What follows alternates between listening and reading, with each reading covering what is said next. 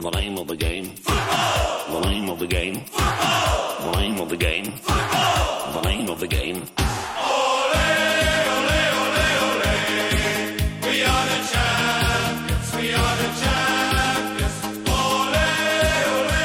Hello，大家好，欢迎收听第八期的越位 Offside。呃，我是太后。我是老纪，我是九尾狐。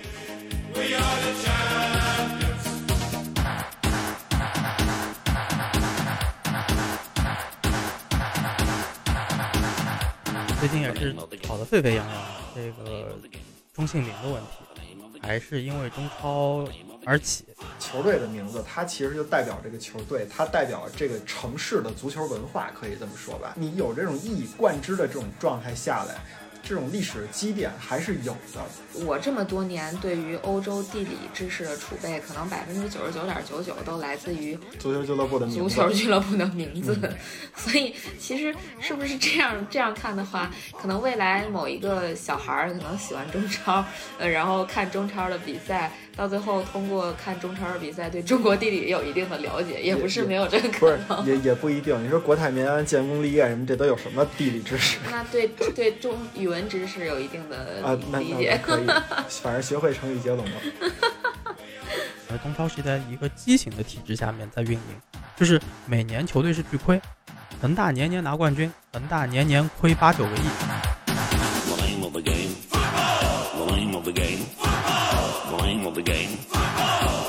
Of the game.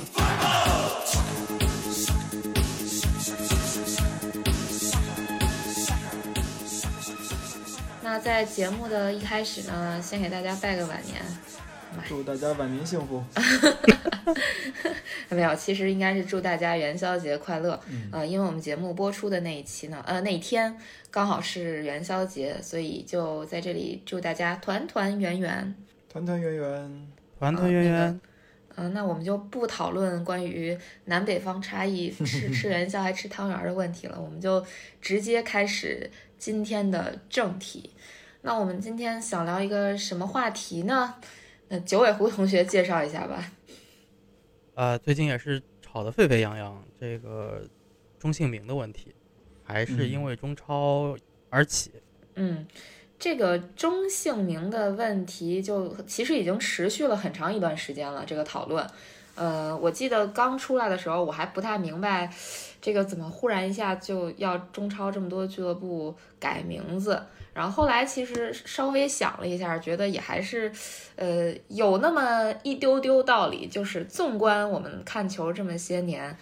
国外的那些俱乐部，应该百分之九十以上都是，我不知道我这个比我这个比例是瞎说的啊，但是我觉得应该差不多百分之九十以上，都好像跟企业没啥关系。但是中超的这些球队，基本上可能都还是和他的赞助商也好呀，或者是呃他的所有者也好呀，都有一定的这个挂钩。嗯，少数呃海外少数联赛吧，有少嗯数联赛的少数个别的案例，应该 K 联赛还有一些。啊，对对对对对对，但这个也是 K 联赛的历啊史遗留问题了。其实这些球队对对对，水源三对星，对他们应该，他们应该是已经和就是企业和俱乐部已经是脱钩了，但是嗯只是历史遗留问题，这个企业名字还有非常小的一小部分，这个遗留在这个球队里面。那我百分之九十的这个数字为何？不对，这个少了，少少了，少了是吧？那还挺保守的。嗯，那，确实是啊，就是呃，虽然我不怎么看中超，虽然中超是我的这叫什么知识盲区，知识盲区吧，嗯、但是这个中超球队名我还是略有耳闻的，比如说广州恒大、深圳健力宝，呃，嗯，深圳改名了，深圳啊早就改名了，现在已经是哦佳兆业了我知道，我知道，当然我知道，我这个我当然知道了。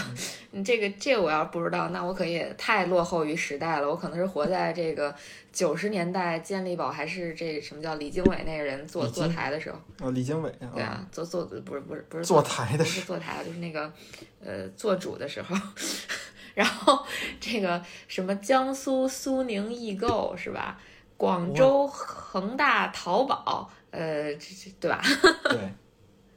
是广州恒久永大俱乐部，啊，对对对，这是今天最新的一个消息是吧？我看，对，啊这就开始这个有点破罐子破摔了。这些俱乐部，哦对，这都这学那个叫上海海港队，因为还有北京国泰民安，队，他他的意思对对对，因为他们都发现一个问题，就是说呃中国人爱简称，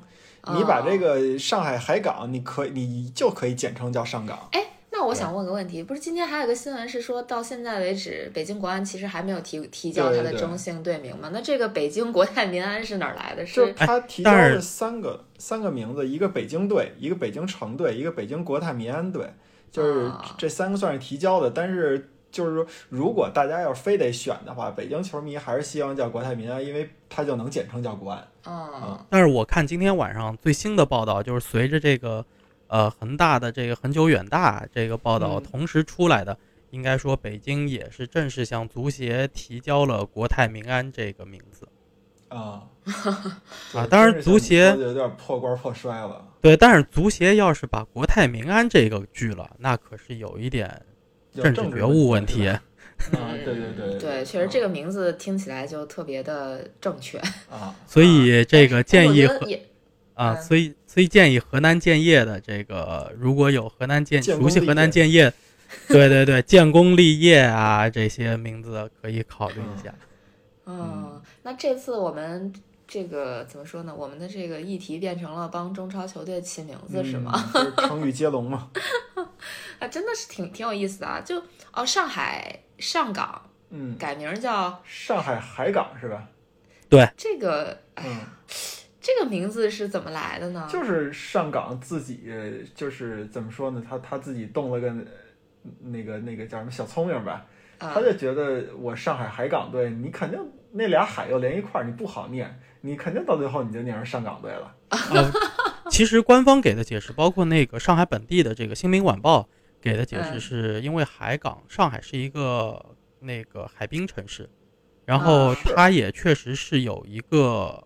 它也确实是有海港的，而且上海目前是这个应该是亚洲吞吐量最大的这个就是洋山深水港，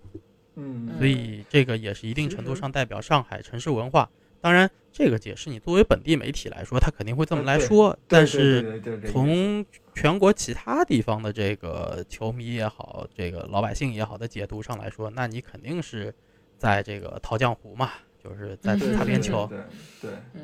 其实我觉得，因为为什么大家会有这样的这个感觉，就是因为你这个球队它的这个怎么说呢？你地域性没有那么强。就是我说的地域性啊，就是说，你说上上海上港这个俱乐部，它跟这个海港本身。就他真的是在那个海港的那个、那个、那个区域附近建立、成立起来的那么一支球队吗？从一开始就在那儿，然后就一直一直那个在这个地方代表这个区域的人民去进行一个比赛，他不是这样，所以就是明显大家都知道这个上海上港是某某一个这个比较大型的这种企业来赞助的这个足球队嘛，所以大家很容易就给你就是按我自己的意思去理解，就是你这就是一个套，就是像你说的打擦边球这么一个事儿。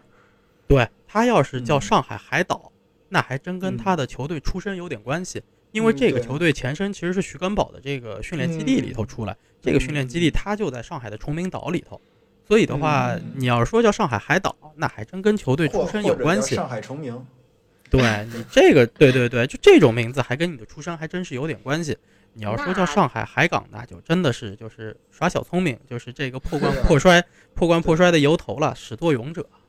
对，嗯因为你要说就是上海海港这个事儿，那我要解读就是上海的球队，然后上海又是一个海港的话，那上海申花也可以用这个名儿。所以申花改什么名呢？申花呃申申花是它是唯一能对，申花是皆大欢喜对，因为嗯他是在当时朱俊应该是朱俊接手的时候吧，就已经是申花这个国企身份，就国企企业身份就已经退出了，然后当时哦名字没有改过来，就一直保留了申花这个这两个字。哦，那我那意思就是说，呃，比如说啊，嗯，咱们就以北京国安来做一个比喻，呃，就做一个例子吧。如果说，呃，现在国安已经不是，哎，国安本身赞助商或者说这个它国安国安是股东，中信国安占百分之三十四的股权，所以这个也是为什么前段时间出来一新闻，中信国安愿意一块钱转让这个啊俱乐部百分之三十四的股份，但是呢，这个因为中信国安是国企，它涉嗯及到当时这个企业在投资这家俱乐部的时候啊，是有过一个六亿多的六亿多的这个这个企业债吧，算是。嗯对它，它算是嗯企，就是算是企业借款给俱乐部运营。嗯那么这个钱现在是，如果谁用一块钱接手了，这百分之三十四的股权是需要承担这个债务的。债务，嗯所以所以其实就是说，如果是中信国安它不是国安的股东的话，这个国安的这个名称也许它就能保留了，它就叫北京国安就嗯 OK 了，对对吧？对，对。所以之前也说过，就是说，对，也就是说，中超俱乐部这个改名的风波，它的根源在于要让赞助和球队名称脱钩，对，对吧？对。可以这么理解吗？嗯。呃，可以这么理解，但实际执行过程当中，就是这么来说吧，这个政策呢，呃，作为我来说，我个人的认为是一个好的政策方向，但是在嗯。实际执行的时候是有问题的。这里就举个例子，就是江山呃那个新疆雪豹，新疆雪豹，嗯。新疆雪豹足球俱乐部这个名字从表面上来看没什么问题，因为它的这嗯。个股东、股东公司就是俱乐部的上游投资公司是没有这个跟雪豹相关的或者天山雪豹相关的这么一个这个命名的公司的，但是在嗯。俱乐部的这个结构里头，俱乐部是拥有一家酒店的这个所有权，相当于其实俱乐部是那家酒店的投资方，而这家酒店的名字是、是带有雪豹这两个字的，山雪豹啊，对，嗯。是带有雪豹这两个字的。然后就因为这个原因，足协那边是要求，如果你要叫天山雪豹，呃就要叫新疆雪豹，你的酒店名字就得改名。但是这个做法 实际上是违背足协的初衷的。对，是违背足协的初衷了。就是俱乐部去投资一些酒店啊，或者是什么样的，那这是一个反的这种赞助关系，不是对对对对说某个赞助商赞助球队，而是球队是去发展了一些他其他的产业。三产，对啊嗯这个对所以确实是所以就跟他初衷相违背的。对，所以就是这件事情就有点足协自己打自己脸的这么一个意味了。嗯当时也是嗯引起过媒体的这么一个讨论。当然，后续这个事情因为因为雪豹俱乐部那边遵从了足协的意见，就是把这个酒店改名了，所以也就不了了之了。嗯嗯嗯，哎呀，这个政策其实我觉得，就是如果看大大的趋势，或者说对未来的影响，可能它是好的，因为就算俱乐部它的这个 ownership 就叫什么，就所有权易主，也不会影响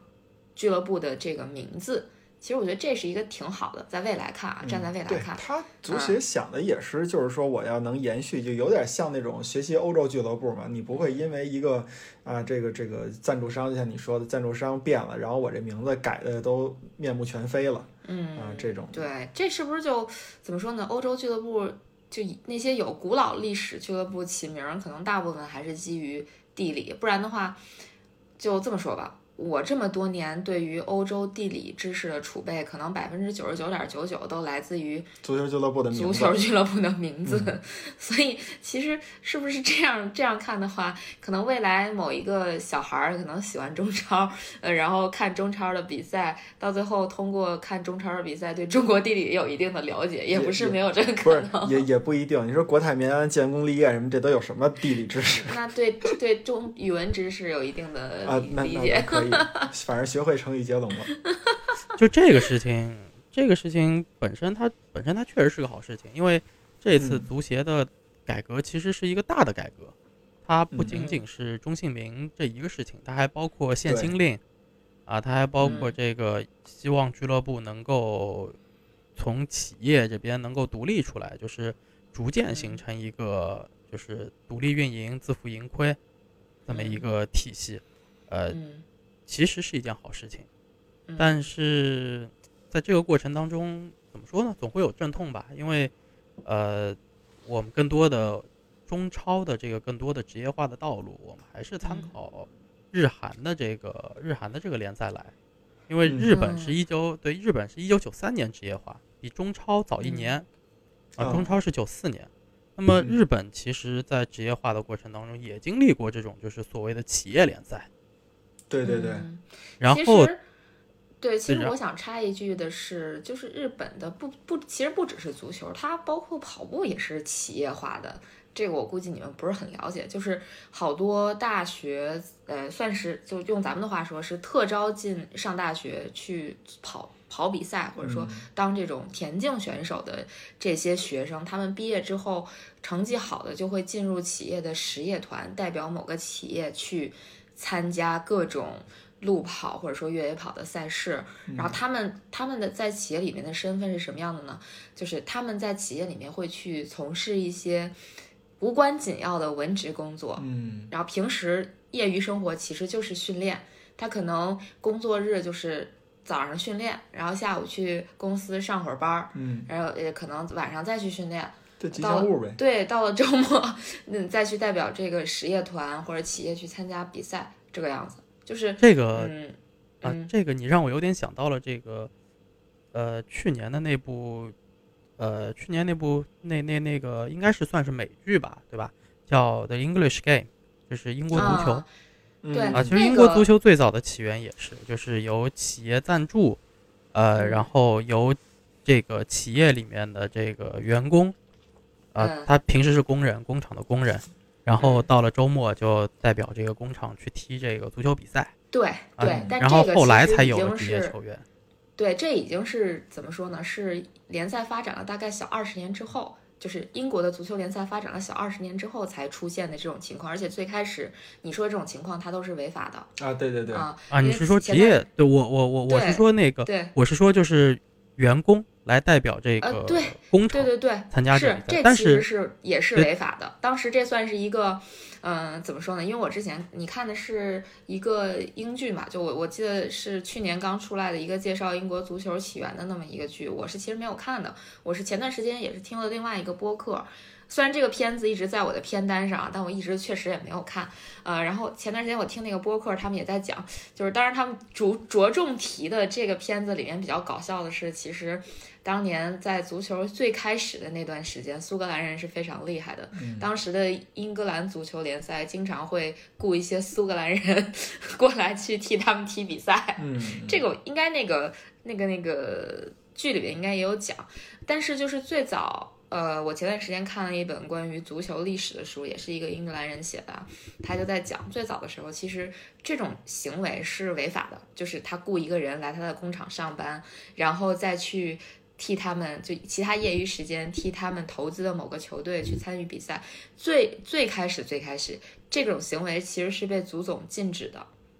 对这个就是职业球员嗯，就是职业球员的由来。其实他说的对是他说的是就是，呃，这个剧讲的就是这个故事，就是是一个苏格兰人，嗯，是一个苏格兰人，然后被 那个 Darwin 这家这个俱乐部的老板雇佣到啊他的工厂里面来。嗯实际上嗯他平时不是作为工人的身份，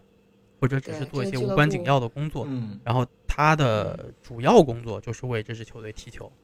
嗯嗯，对其实其实就是这个应该不是，就也也做了一定的更改。我记得好像这个俱乐部名字叫啥我忘了，但是现在应该已经不混迹于甲级联赛了，是那个他他刚才说达尔文吗？不是，不是不是这个？不是达尔文嗯，对对对嗯，嗯。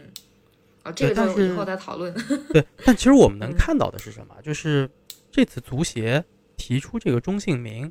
这个中性名的改革，其实就是希望这支球队能够扎根在这一个城市或者这一个嗯地区，然后嗯和当地的这个球迷能够产生更多的这个情感上的联系嗯啊，，以此来就是让这个俱乐部独立运营起来。其实嗯看到就是说，在英国足球它起源的时候，就是它并没有以这个工厂的名字来命名这个球队。他在命嗯名这些球队的时候，其实当时在剧里面也有像布莱克本啊，呃嗯这些球队，他们的命名方式也更多是以当地的这个城啊、镇啊、村啊这样子的形式对，来命名是。它本身在成立之初，虽然是由工厂老板来资助的这个球队，但是它并没有和这个资助的这个雇主产生任何的这个联系，它更多的还嗯是嗯让这支球队融入到了就是当地人的生活当中，成为他们生活的一部分。这个很重要，就是融入生活嘛，这嗯这点很重要。对，其实所以你看那个欧洲各个球队，就很多人，就很多球迷吧，他们就是因为生在某一个社区，所以从小看某一支社区所属的这个球队的比赛，然后就成为了这个队的球迷。这可能就是所谓的足球文化的一个起源吧。对，我觉得这种代代相传，就是你可能对，就是你生在，比如说啊，就就打个比方，你生在北伦敦，你可能就会成为阿森纳或者热刺的球迷。嗯然后你长大之后，不管你去了哪儿，你可能还是支持这个球队啊，就就就会有这种、这种连结吧。其实我觉得，就这个改名儿吧，它的这个思路是挺好的，它的参考也是，就是嗯也是对的啊。就是欧洲联赛它这个比较经典的这些，你比如说就咱们说的英国的这些球队，它都是以这个社区或者说这个所在地为这种名字主体来做的这种的。但是也得看到它它为什么可以这样做啊？就是因为那会儿就是英国足球的历史是非常长的，这个随便拉出来一支球队都是一百年的历史了，对吧？一百多年的历史了，你得想想那个时候的那个人员和经济的这个流动性其实是很差的。就这个，比如说我这个老板，我资助这个球队，他是他本身可能就是这个这个地方的人，或者说这个场子就建在这儿，然后再加上英国这个人人那个每一个城市的这个人口其实是不大的，所以说他没有那么大的这种就是把我的这个场子的名字植入到这个球队里边的这种必要性。所以说他这个也从客观上保证了这个谁这个球队的这种名字的纯粹性。你说像中国咱们的职业化九四年，它其实已经是怎么说啊？这个商品经济已经有一定的发展了，对吧？然后就是就这种商业的水平啊，然后再加上这种流动性什么的，其实已经到这儿了。所以说，嗯，我觉得中国，你你比如说国安吧。它就是中信国安资助的这么呃，就是就是股东的这么一支球队，但是现在你你问一个北京人，你说北京国安是什么？或者说你问全国，你随便问一个人说北京国安是什么，很难有人就是说先把中信扔出来，他一定会觉得这就是一个足球队。所以我认为像北京国安，它这个名字已经算是很成功的扎根于北京这个城市的这么一个符号性的东西了，反正就是你问我，你说北京国安，国安俩字儿啥意思？就是球队嘛。我觉得就是球队，对或者你让我再深入一遍，我觉得它是国家安全局，你知道吗？啊，对对对，就是我并不知道中信国安是个什么东西对。啊、就真的就是作为一个呃非中超球迷，嗯以及中超是我的这知识盲区的这么一个人，我确实觉得像北京国安这样的名字，包括上海申花，这都是很经典的。对，其实我是没有办法把它跟某一个企业去连接在一起的。但是你要跟我说广广州恒大，我我可能还是会跟你说，一听这不恒大地产嘛，知道的还挺清楚的。尤其是有一段时间，广州恒大淘宝这这这。这也是是就是闹得沸沸扬扬吧，你就这么说，就是嗯所有人都知道有这么个队，就名字还老死老长，然后上面冠了两个特别大企业的名字，就觉得蛮搞笑的。的确就是说，如果单纯的改名字，其实这件事儿，我我觉得作为一个呃非中超球迷，嗯我还是挺想看、挺支持的这种。嗯其实就有的球队已经走在已经走在前面了，就是在足协出这个规定之前，就都已经有改名了的。大连人是吧？对，因为嗯大连人的背后的资助方就是大连人是从大连一方过来的，他还不是嗯。大连实德，也不是就嗯。也不是大连万达，因为万达后来改成了实德，然嗯后实德后来是退出了，就是这支球队解散了。然后一方一方这支球队是另外一支球队，然后但是在一方不玩了之后，呃，万达集团又重新接手这支球队，但是并没有把它再命名回万达，是吧？嗯对对，就直接就叫大嗯连人了。然后这支嗯俱乐部其实到现在也还存在，而且今年也并没有爆出说，呃，有这个解散的风险啊，或者其他的这种什么危机啊。虽然他嗯俱乐部肯定也是亏损经营，但是嗯并没有说我会出现像苏宁啊、华夏幸福啊，然后河南建业啊什么这些出现说或者这个金门虎啊、就泰达他们说我放弃这个俱乐部或者怎么样的一个情况。嗯那他在他从重新回到这个就中超，是万达重新回到中超的时候，就叫这支球队叫大连人。然后嗯其实大连的球迷很支持这支球队，嗯，对非常支持这支球队。对，我觉得整个东北地区吧，就是大连呀、是呃沈阳啊，是吧？嗯就辽宁，哎，现在叫什么？辽宁什么？辽宁宏运还是什么？还是说原来叫辽宁宏运？我也我也不知道就。就反正就是感觉东北地区对足球的热情还是挺多的，毕竟他们也出了不少嗯，主要是厉害的主要是大连大连那个城市嘛，嗯有一些不能也不能说的人，他比较喜欢足球嘛。啊，对对对，确实是那会儿大连叫足球城嘛。你说嗯哪个在当时中国球市那么火爆，哪个城市敢说自己叫足球城呢？对，大连敢说这样我又想起了重庆力帆，这力帆也这也没有力帆了。说完大连就说重庆，你啊这节目还想不想播了？现那相当于现在也不会有重庆力帆了，对吗？对，或者说他也早改名了，是吧？重庆早就改名了，重我重庆是叫 out 了，是吧？重庆是叫重庆当代，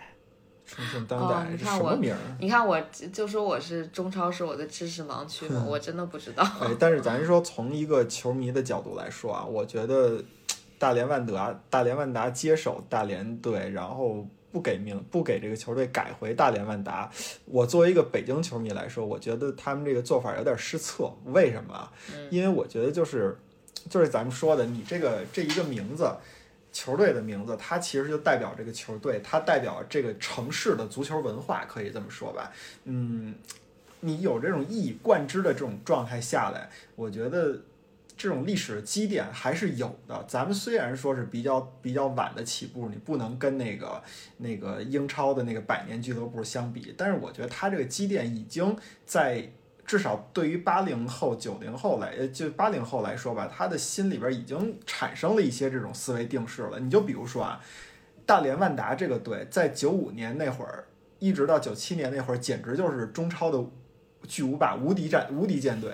然后呢，国安当时打的好与不好的，反正我就知道，打申花我们能打出九比一来，或者我们打山东 是当时叫山东济南泰山俱乐部，就是说打这些球队，我们至少能有个交锋。但是打大连队，我觉得就是国安就从来没赢过，所以甚至说听到大连万达这四个字儿就有点闻风丧胆。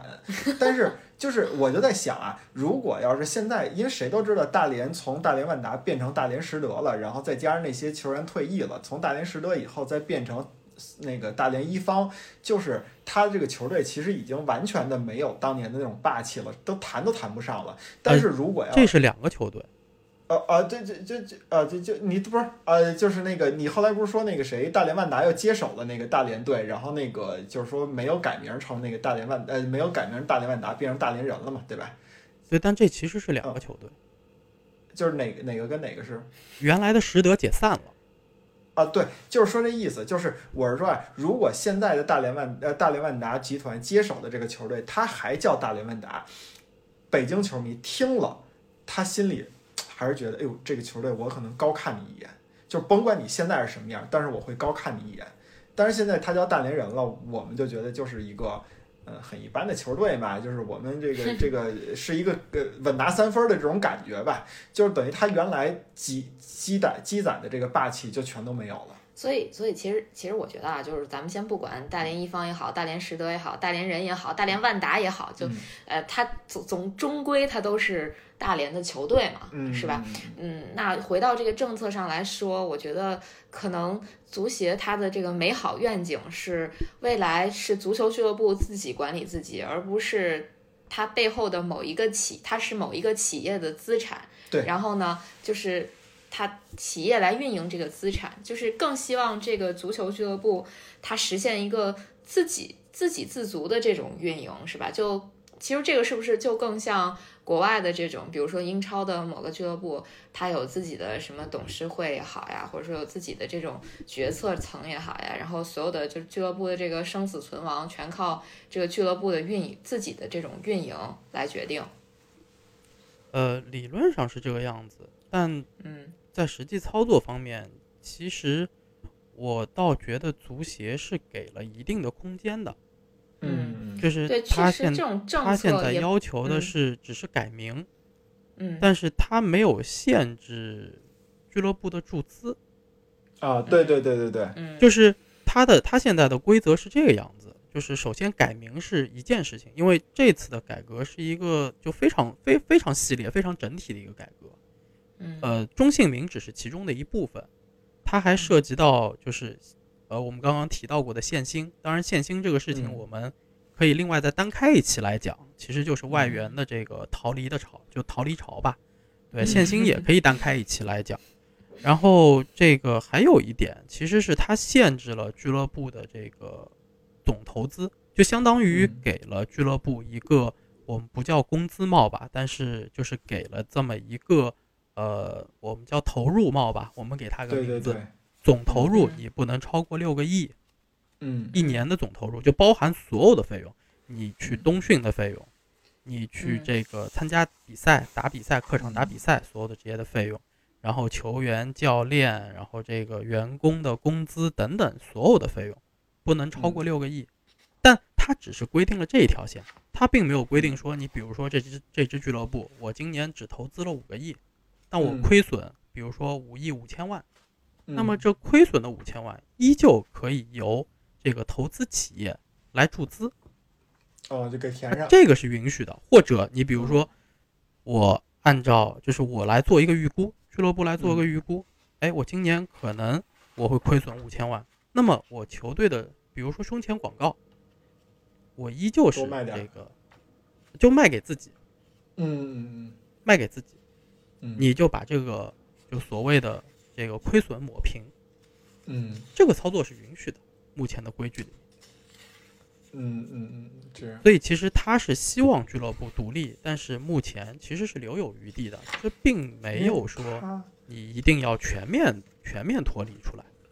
因为他也知道这么着，其实如果你要真的是全面脱离出来的话，可能这个联赛都快办不下去了。就是你符合这个资质、符合这些条件的俱乐部，其实没有几个。对，所以嗯昨天昨天我看到一篇文章，这个标题我其实非常喜欢。嗯他说的是，呃，潮水退去，呃，才能够看到到底谁是真正喜欢足球。嗯嗯嗯嗯嗯啊，这里就真的是不得不提苏宁。苏宁当然可能这家企业近期也被爆出了很多的财政问题啊，企业非常嗯困难，对对，然后要聚焦于它的这个核心主业零售的这个主业，以至于它可能要把这个足球啊、电竞啊，包括其他的这些呃它的非主营的不盈利的业务全部砍掉或者关掉，所以它在转让这个包括国际米兰，包括这个嗯江苏苏宁。但是确实我们也看到说，这个企业就这个俱乐部在去在去年是刚刚拿到了中超的冠军，对。然后现在就就面临着这么大对就面临一个解散。难，对，现在在教练，然后这个除了特谢拉之外的这个几乎所有的外援，还有这个像去年的主力门将顾超这些合同到期的或者存在欠薪的这个球员外援，他们都已经自动解约，外援都已经宣布嗯离队了，好多外援。嗯，有一种护岛呃树倒猢狲散的感觉。这还是前一年的冠军呢。真是对，这还是去年的冠军呢。对啊，哎呀，真是挺可怕的。就呃，其实刚才说到关于投资的这个问题，我忽然想起来，应该是欧足联吧，有一个财政公平的政策。对，这个我觉得你们应该都挺熟悉的。最近看的那个书里边也有提到，我我越来越觉得可能，嗯，相对来讲，这个整个国际范围内运营比较成功的，大概就是如果说联赛的话，可能就是英超吧。嗯然后如果说一个大的足球联盟的话，那可能就是欧足联吧。所以是不是中超目前的这些政策也会向这些嗯相对比较成功的组织去借鉴？很难，我个人觉得很难。嗯嗯因为它是在这里，就是欧足联的这个财政公平政策里面是有一条是禁止股东向俱乐部输血的。嗯，对，它是禁止的。就像阿布，比如说阿布有非常多的钱，他要向切尔西，他要向切尔西去直接输血是做不到的。对对对，嗯，对，对，或者大巴黎的这个酋长、嗯酋长老板们要为这个大巴黎去直接输血，他是做不到的。他必须通过商业赞助合同来为这个俱乐部输血，而且欧足联会去查你，比如说之前球衣的胸前广告是多少，然后你突然嗯之间增加了非常非常多，这种的这种的案例都是会被都是会被调查的。对，而且还会被罚，不允许你转会。嗯 对，这当然这个这个应该是欧足联的这个财政公平政策的催生，其实应该有阿布的功劳。阿布还有那个中东的那些财团，对对，没错，嗯就是因为他们投资的太狠了，把一个就可能濒临，比如说濒临降级或者怎么样的俱乐部，直接从就咱们用个比喻吧，就濒临沉船的这个俱乐部，直接给加上豪华补丁，给嗯救上来这种感觉。对，然后导致这个欧足联才会出现这个财政公平的政策。其实我觉得，就因为我最近在看那个书，它里面就在讲各种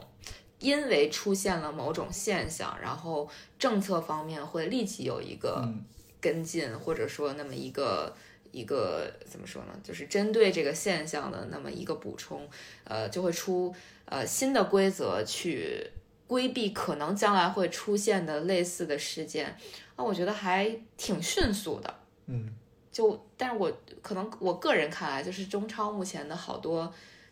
政策有点儿跟不上这个变化的那个节奏，就是可能就滞后性太强了，对对对，我觉得滞后性可能会强强不少吧。嗯对，因为中超就是中超存在一个整体联赛运营当中的一些很大的问题，就是这个是跟中超公司是有一定的关系的，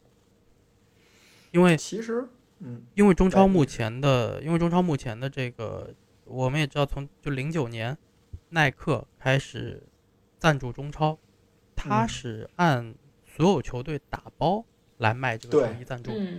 对，我当时耐觉得克是拿了一个非常低的价格。这个作为一个足球俱乐部的足球体联赛，我觉得挺不可思议的。对对对，这个的确是让人觉得就非常搞笑的，就我真的只能用搞笑来形容，因为咱们看球也看的时间比较长了啊。先不提中超，就就先不提我的知识盲区，咱就说我不知识盲区的地方。你比如说像英超的这些俱乐部，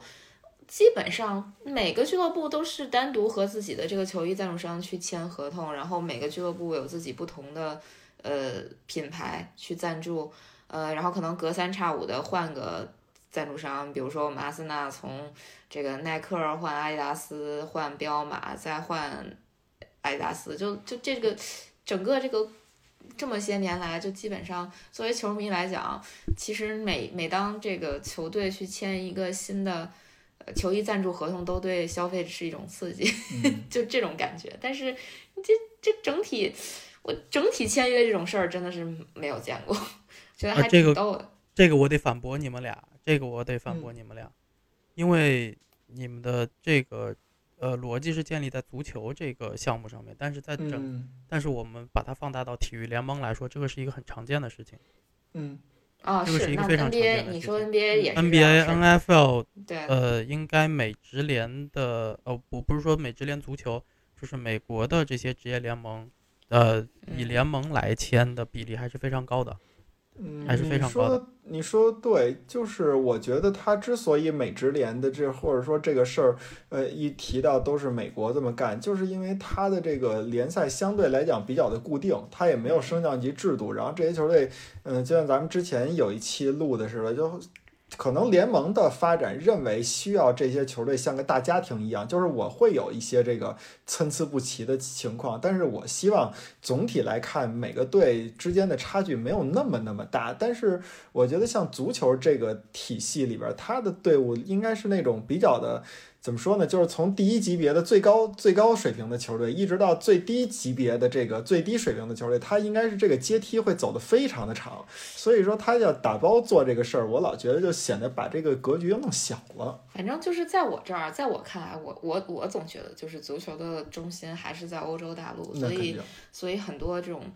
嗯，怎么说呢？我就觉得像美国的这些个职业联盟，对于足球来讲，它的影响就在我这儿看啊，就觉得特别微不足道，就可以忽略不计那种，包括呃什么这个联赛之这个从这个从产业上来说，我我倒我个人觉得你们的观点是不对的，是因为嗯因为你们要考虑的是国安国安确实站出来反对这件事情了，嗯我也支持国安反对。嗯就从一个球迷的角度来说，或者从一个呃在体育行业在在工作的这么一个从业者角度，国安的反对是有它的道理的。但嗯是你们要想一下，如果把球衣赞助放开的话，北京人和能招到商吗？嗯，这这就是我说的，他就可能是说，就有的球队就是属于是那种我的品牌已经建立起来了，所以我就是，就是说白了，我就是王侯将相还是有种的，啊，就是这个嗯我可以我可以在这个顶级联赛，我成为一个顶级球队，然后呢，那有些球队可能他就是招不上商，他就只能是往后边再排一排，就等于是大鱼、小鱼、虾米，然后浮游生物这些，可能我觉得在足球这个产业里边，应该分的要比其他的产业要更多一点。呃，我我理解你的意思，但是、嗯但是我想说的是，如果是这个情况的话，中超大概连十个队都凑不齐。嗯，对，这倒是，可能中超本身它就是有自己的这个局这是限性，这是这是一定的。或者我再来嗯举个反例，我认为我认为所谓的打包合同，只是各个联赛的联盟他们在选择我的这个打包的合同用哪个方式更合适，或者说嗯用哪一项业务去做打包更合适。比如说啊，英超用转播英超的所有欧洲的联赛的嗯转播都是打包合同。嗯，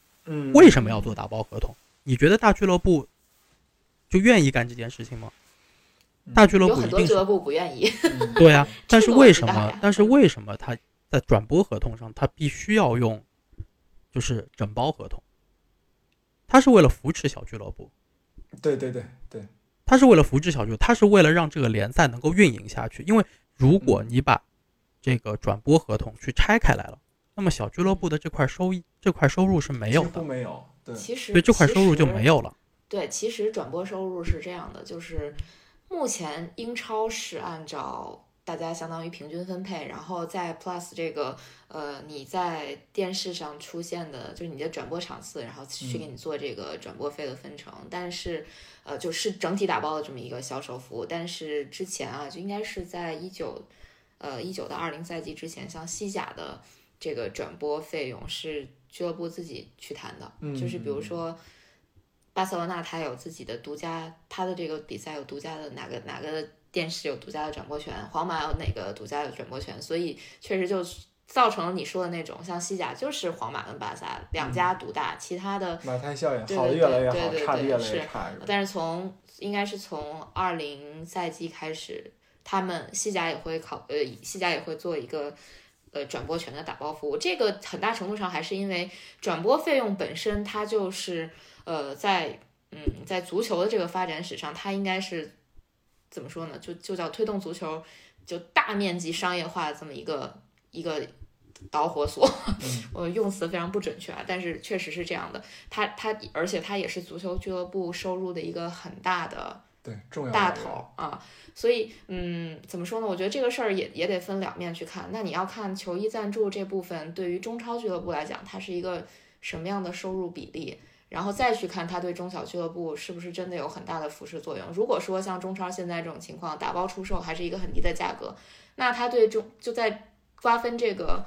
赞助费用的同时，它对中小俱乐部的扶持作用能有多少呢？嗯，我觉得也不好说。呃，这个这个我倒是我这边还真有数据，我这边还真有数据，因为中超是在一个畸形的体制下面，就我们说前几年的中超是在一个畸形的体制下面在运营，就是每年球队是巨亏，恒大年年拿冠军，恒大年年亏八九个亿，它是亏损最多的，啊，国安可能一年亏个就是几个亿，很少，嗯，是两两三个亿、三四个亿。这样子。嗯。然后像苏宁，它去年应该是一年亏六个亿，啊，就是他是这么他是这么来的，就是中超在一个畸形的体制下面，在运营的过程当中，我们没有办法去说，呃，某一项权益它如果把它拆分的话，对于比如说中小俱乐部有多少的扶持，但是这边的一个数据是这样子的，就是，呃，我们在统计欧洲足球俱乐部的收入收入比例的时候，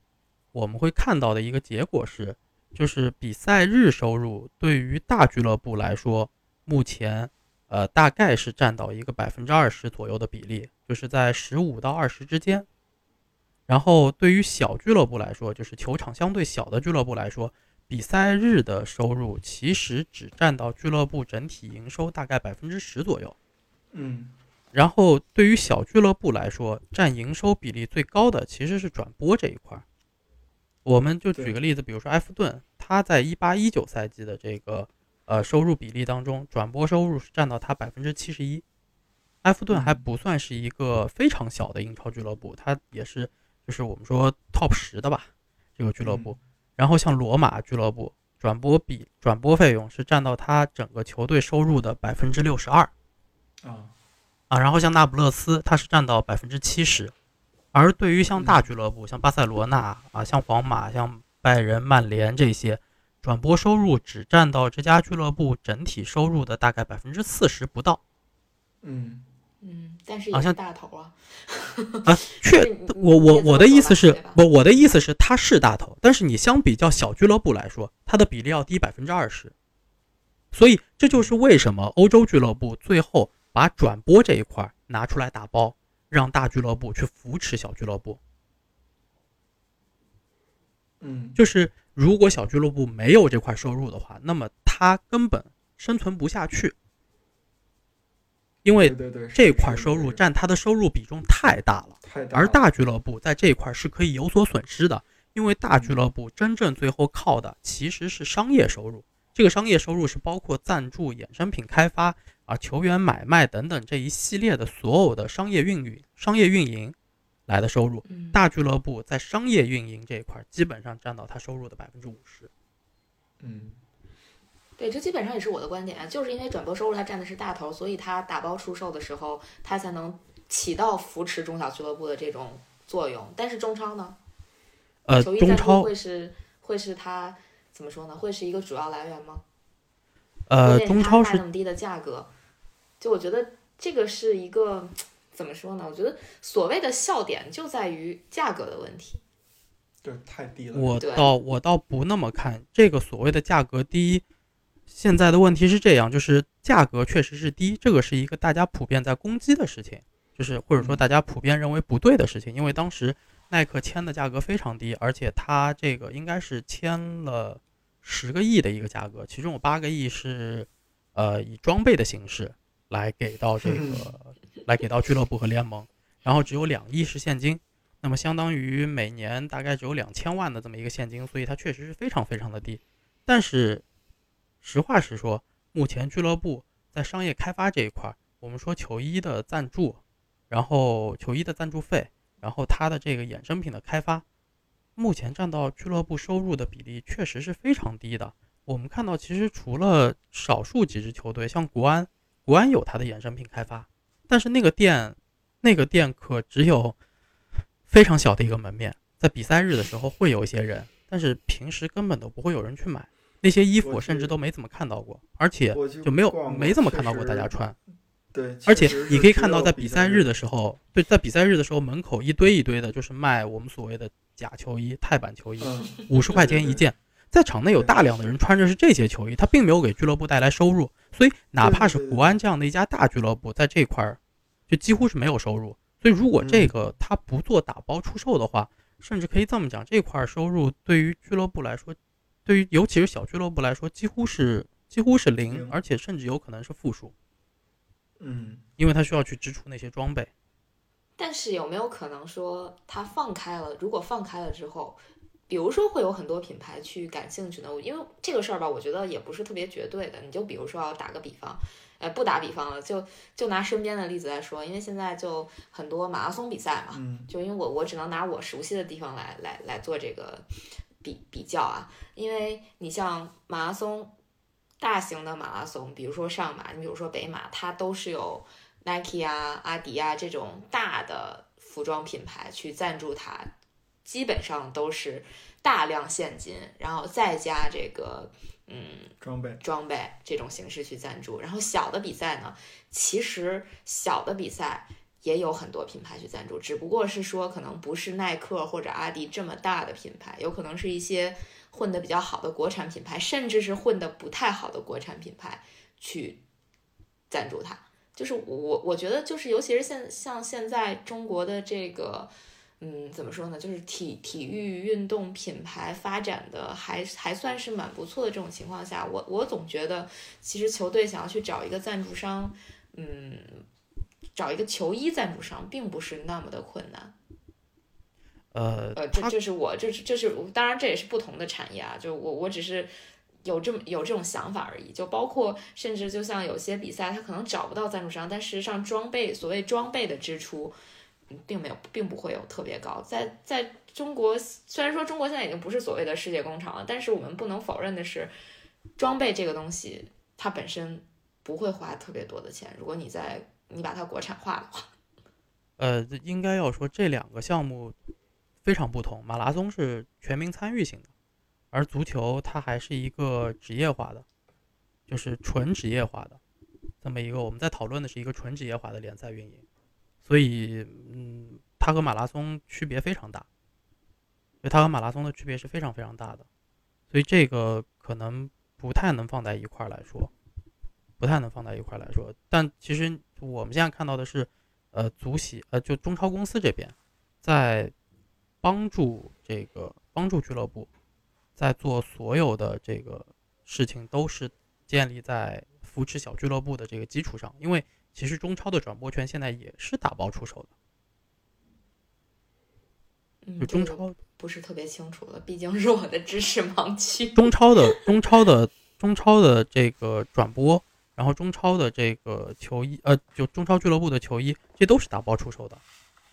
因为中超的转播，中超的转播这个当时还是很沸沸扬扬的。就二零一五年体奥动力成交的时候，是从一六到二零五个赛季，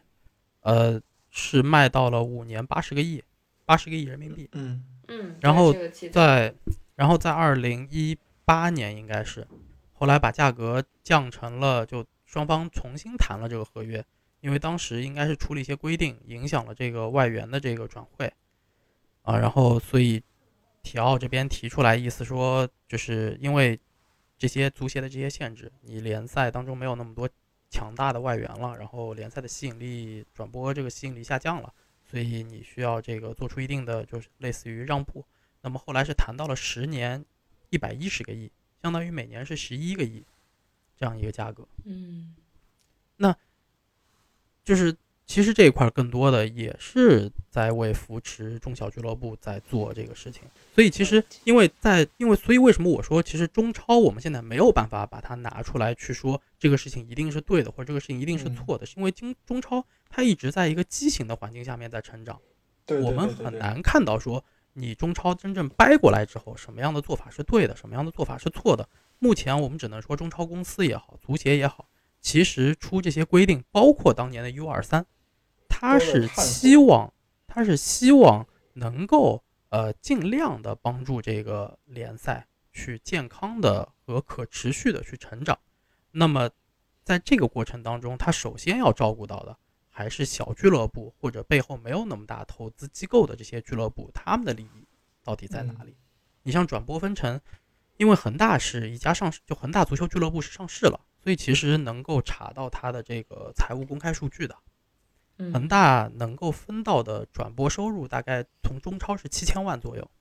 然后它的比赛日收入就门票这一块儿大概是四千多万，这个加起来是一个多亿。嗯加起来是一个多亿，然后再加上它其他自己的商业开发，恒大一年的这个收入公开数据是五个多亿，哦，那不少呢。但是它但但是它是亏损八八九个亿的，所以你可以嗯得出，你可以算出来这一家俱乐部它一年的这个支出是接近二十个亿这么一个数字，但是你同时也看到说，呃，比赛日收入在它的总收入里面占的盘子甚至不到百分之十，但是这是一家中国的顶级俱乐部，而欧洲的顶级俱乐部，它的比赛日收入是要占到这家俱乐部收入的接近百分之二十的，这当中是差了十个百分点的。嗯，中超还是不太能和，我觉得还是不太能和整个欧洲的联赛体系做一个比较的。这就像你说的，它基本就是一个什么畸形运行的这么一个状态。然后好多东西我也不知道它到底是学哪里，学日韩还是学欧洲。总之就是感觉。确不过确实就是站在一个普通球迷的角度来讲，感觉中超出的好多规则，嗯，看着都挺让人觉得啼笑皆非。对，就是这种感觉。嗯，有些有些规则是会有些问题，因为这些规则其实中超和足协也是在摸着石子过河，就像刚刚老季说的，其实是在探索。就比如说 U 二三，U 二三的政策的出发点是好的，就是为了培养就是中国的年轻球员，让他们能够成长起来。但是我们回过头来说，也有一些观点说，U 二三球员，这个球员都已经二十二岁了，在这家俱乐部还踢不上主力，你觉得他未来能踢出来的可能性有多大？这是第一个反驳的观点。第二个反驳观点是，今年这个球员是 U 二三，或者他正好二十三岁或者二十二岁，他因为这个政策他能打上比赛，等到他再过一年、再过两年，当他到二十四岁的时候，他依旧是那个水平，那么他就要让位于其他 U 二三的球员，也就相当于他可能踢了两两年主力，然后就又变成替补了。这些人该出不来还是出不来，嗯，对，所以嗯对，所以就是这些政策的出现，我们能看到，就是初衷和方向始终是好的，但是在执行过程当中，总会出现一些问题。包括 U 二三政策刚出来的时候，呃，就出现过所谓所谓这个让这个球员上三五分钟，嗯，对，对，刚开场就把他换下来，或者到比赛快结束把他换上去。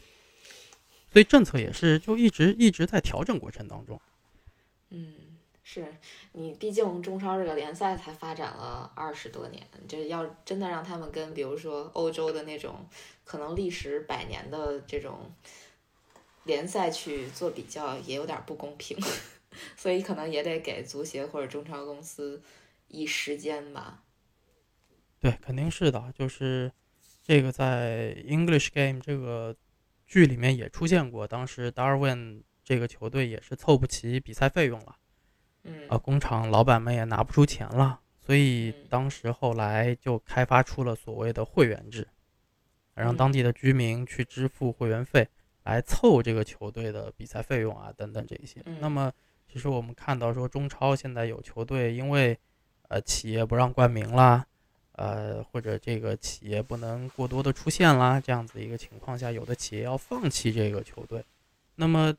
日本的这个日本联赛的我们邻国的联赛的做法，呃，其实是有一部分后来是等于是政府接手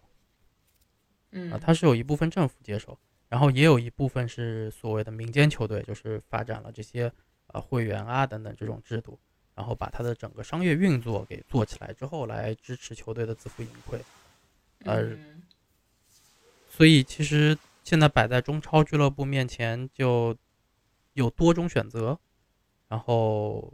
我我其实是蛮期待去看到这件事情继续往下发展，看看这些俱乐部最终会走向哪一条路，它到底是嗯。回到我们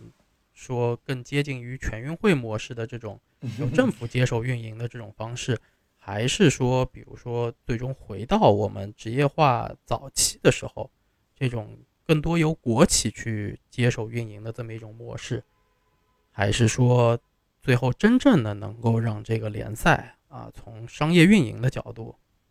来把它给做起来，更多的扎根于球迷，去和球迷嗯。建立深度的这种联系啊，情感联系，各种纽带的联系，然后去让这个联赛真正的健康的发展。嗯，其实就是千言万语汇成一句话，先给点时间吧。对，就让时间去告诉我们答案吧。那其实今天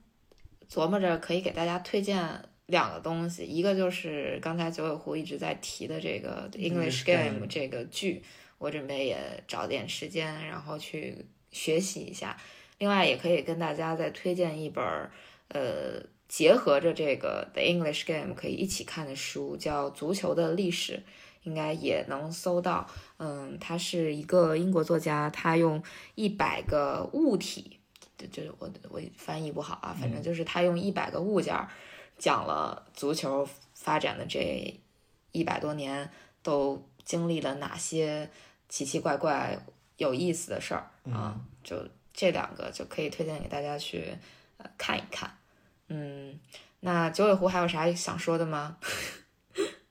没有了，静观其变吧。真是静观其变，对，对苏宁这个刚夺冠就可能要解散，也算是肯定是前无古人，但后有没有来者就不好说了。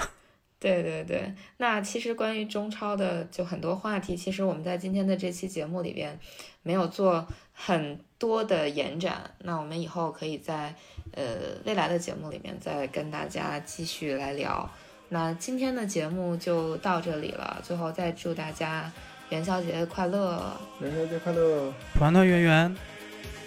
拜拜。拜拜。拜。